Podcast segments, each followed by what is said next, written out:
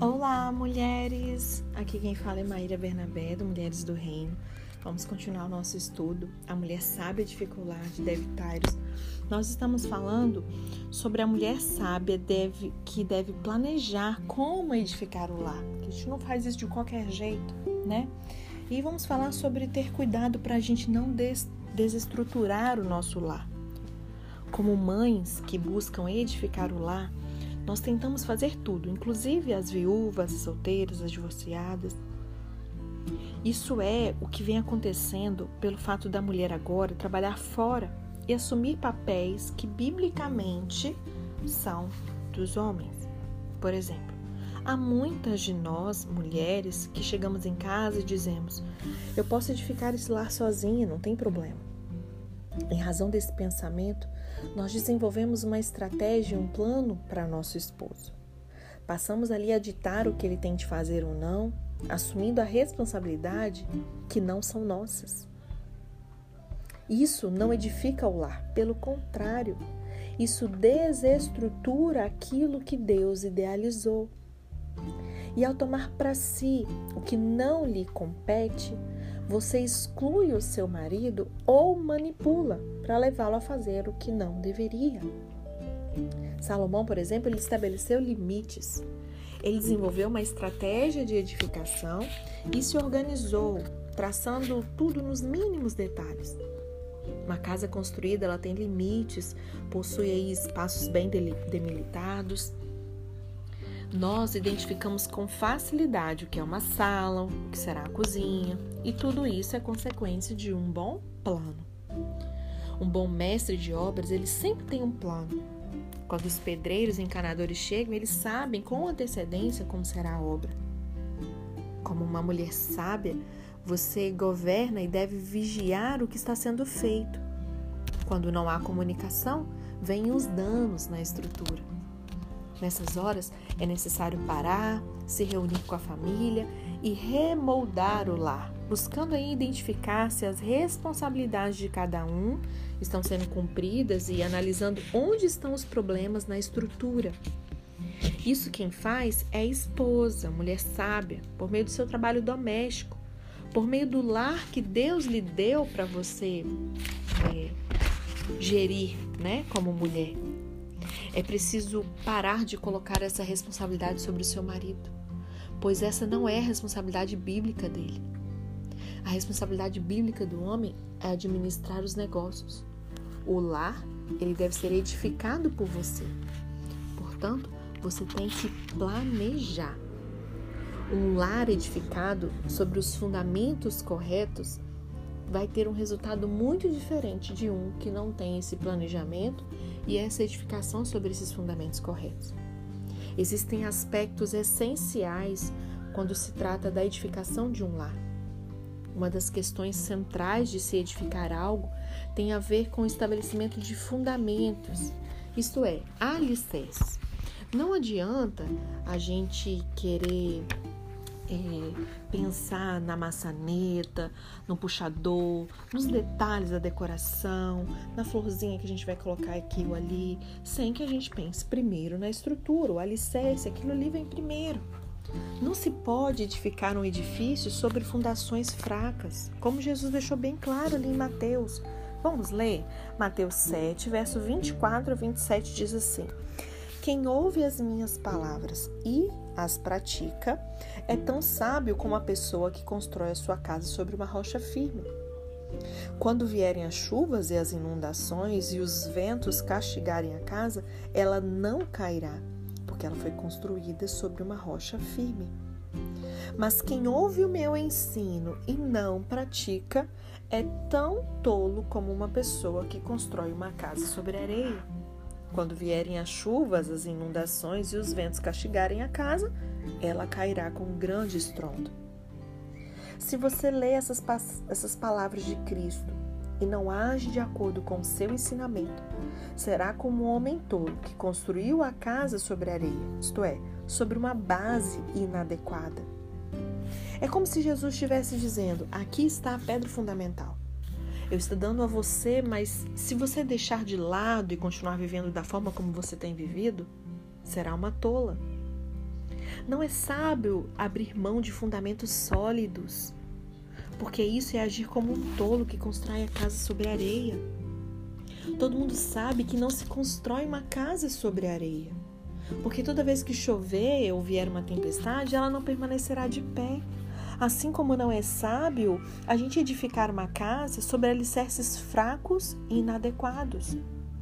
Biblicamente falando, a rocha ela representa Jesus, o Deus encarnado cuja essência é o amor.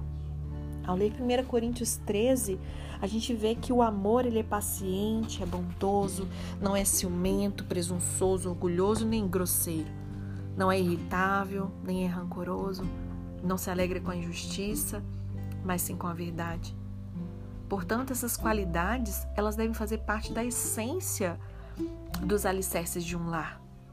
Cabe a nós, mulheres sábias, estabelecer as bases que tenham essas características e as demais que se referem ao amor verdadeiro.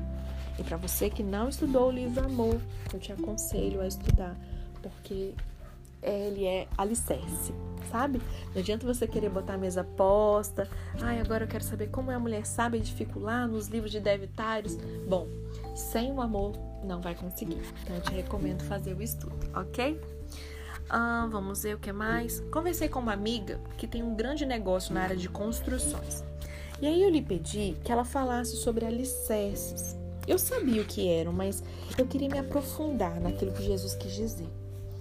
Ela me disse que os alicerces são os pilares de concreto que são inseridos profundamente no solo para manter a firmeza da estrutura.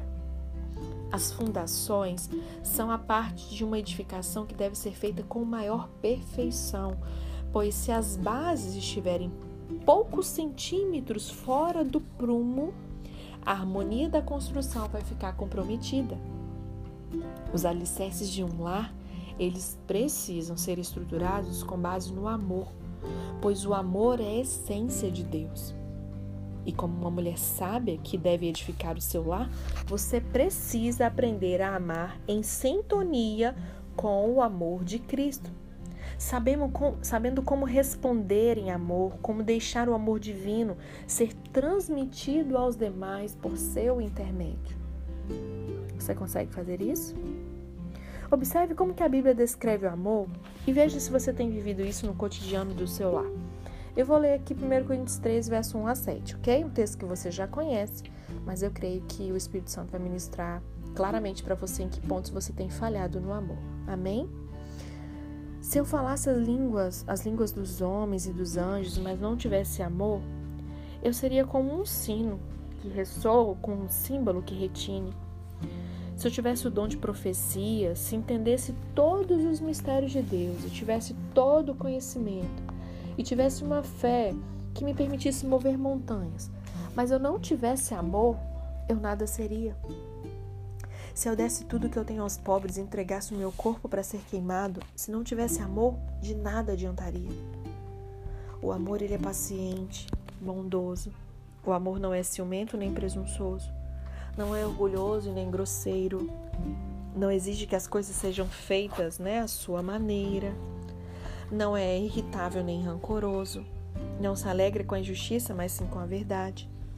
O amor nunca desiste, ele nunca perde a fé, sempre tem esperança e sempre se mantém firme. Nós não podemos amar dessa forma sem o amor de Deus, o amor ágape, o amor do tipo de Deus que foi derramado no meio do seu coração. Como Deus ele amou, nós devemos estar próximas a Ele, em Sua presença, a fim de deixar que Ele trabalhe na nossa vida. Essa é a única maneira de amar com o amor que foi descrito pela Bíblia. O amor de Deus é traduzido em quatro alicerces principais, os pilares da nossa edificação, que são eles: atitude, comportamento, caráter e verdade. Tudo isso é amor e a gente vai falar de cada um deles. Em primeiro lugar, sobre atitude. O amor ele é paciente e isso é atitude. Ele é bondoso e não ciumento e isso também é atitude. Se você parar e analisar as características do amor descritos aqui pelo apóstolo Paulo, você vai perceber que ele não é definido exclusivamente por sentimentos ou emoções, mas por ações. O amor, ele, o amor é aquilo que ele faz, né? Não é só o que você diz, o que você sente. É mediante o que fazemos, ou seja, as atitudes e falamos, que nós revelamos se amamos. A atitude, ela denuncia se temos em nós de fato o amor de Deus. Se você age de forma vergonhosa, com ciúmes, brigas, desrespeito desonra ao marido, petulância, impaciência com os filhos, gritos e outras características que contrariam que uma mulher sábia e edificadora deve ter, você precisa urgentemente repensar a maneira como que você age no lar, porque você não está refletindo o amor de Deus. Receba isso com muito amor. Amém? O segundo ponto é sobre comportamento. O texto diz: o amor ele não exige que as coisas sejam à sua maneira, não é irritável nem rancoroso. Essas qualidades elas estão relacionadas à pedra fundamental do comportamento, que é a maneira pelo qual se expressam as atitudes mencionadas no item anterior. Por definição, comportamento é como uma pessoa procede em relação às outras em especial com referência às regras de boas maneiras. Refere-se ao que você faz, de que forma você age, ao que diz, como trata as pessoas. Isso tudo parte do amor, a pedra fundamental de um lar edificado por uma mulher sábia. O outro ponto é caráter. O texto diz que o amor ele sempre se mantém firme. Você não pode se manter firme sempre se você é fraca de caráter. O fraco de caráter ele foge quando a pressão aumenta, não quer enfrentar a verdade, dá o fora. Já o caráter forte, ele diz certo, isso é pesado, é difícil, tá doendo, machuca. Eu não gosto de lidar com isso, mas sabe de uma coisa? Eu farei o que for preciso para estabelecer uma fundação sólida no meu lar, enfrentando o que for necessário. O caráter, ele enxerga o que é positivo em meio ao negativo e enfrenta todas as coisas. Caráter persistente é positivo, forte, exerce pressão, ele não desiste. Em nosso casamento, o amor ele precisa ter caráter para que nós persistamos mesmo diante de situações difíceis. O outro ponto é a verdade. O texto diz que o amor ele não se alegra com a injustiça, mas sim com a verdade. E de que forma você responde quando ama alguém e descobre uma verdade a respeito dele que não é boa, por exemplo? O amor, ele abraça a verdade, não importa qual seja. A qualquer momento, algo negativo pode ser revelado sobre os nossos filhos. A minha filha, certa vez, ela teve muita dificuldade em sua vida escolar e isso aconteceu porque Léo e eu estávamos assoberbados de tarefas que nós relaxamos ali nas atividades que estavam fora do nosso trabalho ministerial. Nós não agimos com sabedoria e os alicerces estavam lá, mas não prestamos atenção às necessidades da minha filha em relação aos estudos, como o amor determina que nós deveríamos fazer. E certo dia nós recebemos um telefonema da escola porque ela não leu um livro que ela deveria ter lido e, consequentemente, ela não fez a tarefa.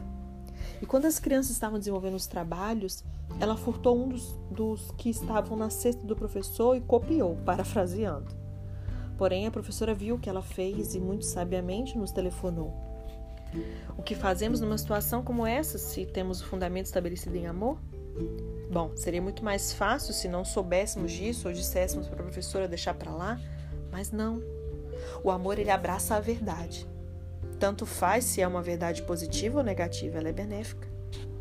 Quando você descobre que seus filhos fizeram algo e isso a desaponta por causa dos seus padrões cristãos, em vez de ficar desolada, abrace a verdade e a encare. Pode ser necessário fazer alguns ajustes, e sabedoria implica reconhecer quando você não foi sábia. A verdade sobre minha filha revelou que ela estava enfrentando dificuldades em uma área que nós não percebemos. E isso abriu os meus olhos completamente. E aí eu fiz ajustes na forma como eu poderia ajudá-la com seus trabalhos ali da escola. E em vez de eu ficar impressionada com a verdade sobre ela, eu agi de forma correta. E isso alimentou o amor dela por mim. A maioria das vezes em que ficamos nervosos com verdades negativas é por causa da nossa própria imagem, que a gente vive tentando proteger. Um outro ângulo da verdade em amor é que o amor ele abraça a verdade sobre nós mesmos. A mulher sábia, ela precisa estar apta a aceitar a verdade sobre si. Aquela que não consegue ou não quer ver. Se eu só vejo um lado meu, meu marido e meus filhos, eles podem chegar a outros lados. Eu só posso ver as minhas costas com a ajuda de outro objeto ou de uma outra pessoa. E todos nós temos frentes, frente e costas, né? Se você me diz, por exemplo, deve, seu braço tem uma sujeirinha bem aqui, precisa tirar. Se não abraçarmos a verdade, nosso fundamento será fraco. Se estabelecemos os alicerces do lar com centímetros de diferença de onde deveria estar, quando as crianças crescerem, chegará um dia em que você olhará para trás e perguntará o que, que aconteceu. Então, abrace a verdade como uma expressão do seu amor que edifica o lar. O resto virá naturalmente. A mulher é um sistema de apoio da casa. As mulheres são os pilares que Deus estabeleceu para suportar o peso do lar. É por isso que a Bíblia afirma que a mulher sábia é ela quem edifica o lar e não o homem sábio. Ao mesmo tempo, Deus ele escolheu fazer de nós aquelas que devem estar submissas aos homens e não o contrário. O Senhor criou as mulheres para os homens e não os homens para as mulheres. Entende? Você foi criada para ajudar ele. Não que ele não possa te ajudar, mas a mulher foi criada para o homem. O homem não foi criado para a mulher. O homem foi criado para o Senhor. Ele nos fez para sermos as guardadoras do nosso lar, as donas da propriedade. Nós mulheres somos o sistema de apoio, aquele que Deus estabeleceu para suportar o peso da edificação. Em outras palavras, você é preparada para suportar maior pressão que o seu marido, amada. Você foi presenteada pelo Deus da criação com a aptidão de aguentar as dificuldades do lar, com uma capacidade emocional e mental especificamente destinada a isso. O programa de televisão americano Good Morning America, ele fez uma reportagem em que ele procurava mostrar as diferenças entre homens e mulheres. E eles puseram um homem lendo jornal em uma sala cheia de crianças bagunceiras que corriam ali ao redor dele e faziam todo tipo de algazarra. E apesar disso, ele permaneceu na mesma posição, somente lendo o jornal. E em seguida pediram que ele relatasse o que, que tinha acontecido ao seu redor, mas ele foi incapaz de fazê-lo. Ele estava na sala, mas ele não tinha ideia do que estava acontecendo à sua volta. O programa também filmou outro homem, posicionado na mesma sala, mas dessa vez acompanhando um jogo de basquete na televisão. E ao final, o homem conseguiu descrever cada jogada, explicar o que fez cada jogador, citar o placar, apontar quem perdeu os lances. Todavia, ao ser indagado sobre quem entrou ou saiu da sala, ou o que as crianças estavam fazendo, quem mais estava no mesmo recinto, ele ficou mudo por fim, a produção fez uma mulher ficar naquela mesma sala, na mesma situação. E ao término, ela relatou com precisão que ela leu no jornal, quem entrou quem saiu do ambiente, qual criança derrubou o leite, quem estava passando ali na televisão. Ela foi capaz de dizer um pouco sobre cada coisa que aconteceu naquela sala. Esse episódio ele mostra com bastante clareza a diferença na forma de trabalhar do cérebro do homem e do cérebro da mulher. Diante disso, você poderia perguntar se Deus nos criou com a capacidade de aguentar uma carga pesada. A resposta é sim. Nós somos aptas a carregar um peso com paz no coração? Sim. Somos capazes de carregar um peso com alegria? Sim. Conseguimos carregar um peso com confiança e ainda ter esperança, fé e resistência? Sim. E por quê? Porque o amor sempre se mantém firme. Sim, Deus a criou assim. Você é o sistema de apoio, os pilares. O Criador a concebeu como um pilar forte, uma coluna. No entanto, o inimigo ele tem pervertido esse nosso entendimento sobre quem somos enquanto mulheres. Para falharmos com as nossas famílias ao pensar: ah, eu não posso suportar isso, é muito para mim, estou muito fraca. Isso é uma mentira. Você foi concebida por Deus para ser um forte sistema de apoio. E o que, que isso significa? Para as mulheres casadas, com ou sem filhos, significa que deve ajudar o marido, sendo ele crente em Jesus ou não, ok? Isso está de acordo com a Bíblia, que diz: da mesma forma, vocês, esposas, sujeitem-se à autoridade do seu marido. Assim, mesmo que ele se recuse a obedecer à palavra, ele será conquistado por sua conduta, sem palavra alguma, mas por observar o seu modo de viver puro e reverente. Está lá em 1 Pedro, capítulo 3, verso 1 e 2. Para as mulheres solteiras, a Bíblia diz que ela deve se preocupar com as coisas do Senhor. Está lá em 1 Coríntios 7,34. Da mesma forma, a mulher que não é casada ou que nunca se casou, ela pode se dedicar ao Senhor e ser santa de corpo e espírito. Mas a mulher casada, ela precisa pensar em suas responsabilidades aqui na terra e em como agradar o seu marido. Se você não é casada, é o sistema de apoio para uma causa, para um ministério, para uma missão. Deus não a chamou para viver para si mesma, mas para usar a sua força para que para que ele lhe concedeu como uma mulher para fazer trabalhos no reino de Deus. As mulheres não casadas com filhos, isso inclui viúvas, divorciadas, inclusive as que têm filhos adultos, devem apoiá-los, pondo-se à disposição deles quando precisarem. Você poderia me dizer que tem estado com seus filhos, embora eles não liguem para você, não a respeitem? Bom, se isso está acontecendo, reajuste as suas bases. Você deve pôr concreto novo, cavar uma nova fundação, voltar atrás e dizer: Sabe de uma coisa, filho? Eu tô aqui para te apoiar, não importa as circunstâncias, não importa o passado. Não importa o que lhe fizeram, Deus ele disse que você deve estar à disposição da sua família quando for necessário. Tente novamente, você consegue. Você, mulher, é a pessoa que dá suporte, apoio. Viúvas apoiam os sonhos de seus filhos e netos. Avós tenham as crianças em sua casa, transmitam o amor e a virtude de Deus a elas. Cantem hinos para eles, transmitam-lhes aí a tradição, estabeleçam essas bases em suas vidas. E seja você viúva, divorciada, solteira, tem um papel a desempenhar.